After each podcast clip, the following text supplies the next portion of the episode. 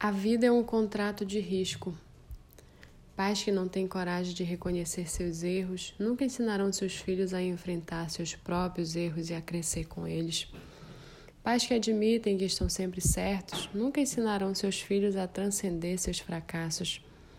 Pais que não pedem desculpa nunca ensinarão seus filhos a lidar com a arrogância.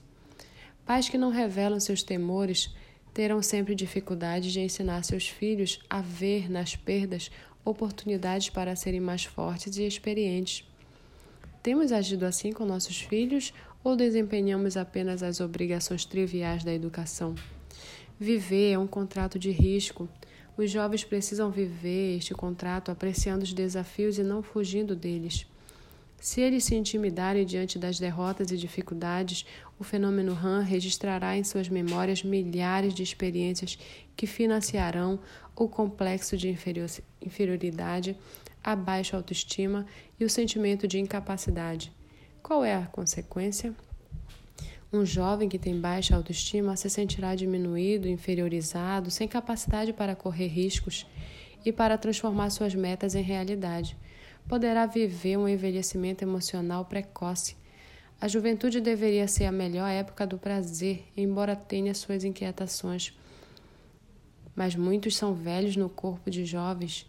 Ser idoso não quer dizer ser velho. Aliás, muitos idosos, por serem felizes e motivados, são mais jovens na sua emoção do que grande parte dos jovens da atualidade. Qual é a característica de uma emoção envelhecida sem tempero e motivação? Incapacidade de contemplação do belo e uma capacidade intensa de reclamar, pois nada satisfaz prolongamente. Reclamar do corpo, da roupa, dos amigos, da falta de dinheiro, da escola e até de ter nascido.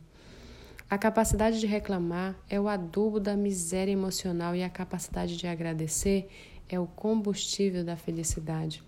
Muitos jovens fazem muitas coisas para ter uma migalha de prazer eles mendigam o pão da alegria, mesmo morando em palácios.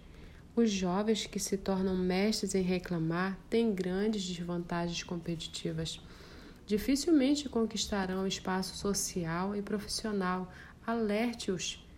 Como os jovens entendem o que é a memória dos computadores, compare-a com a memória humana.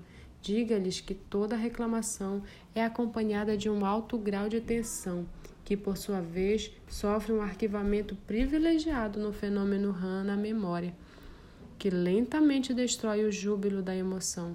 Os melhores anos da vida são sufocados. Pouco a pouco, eles perdem o sorriso, a garra, a motivação.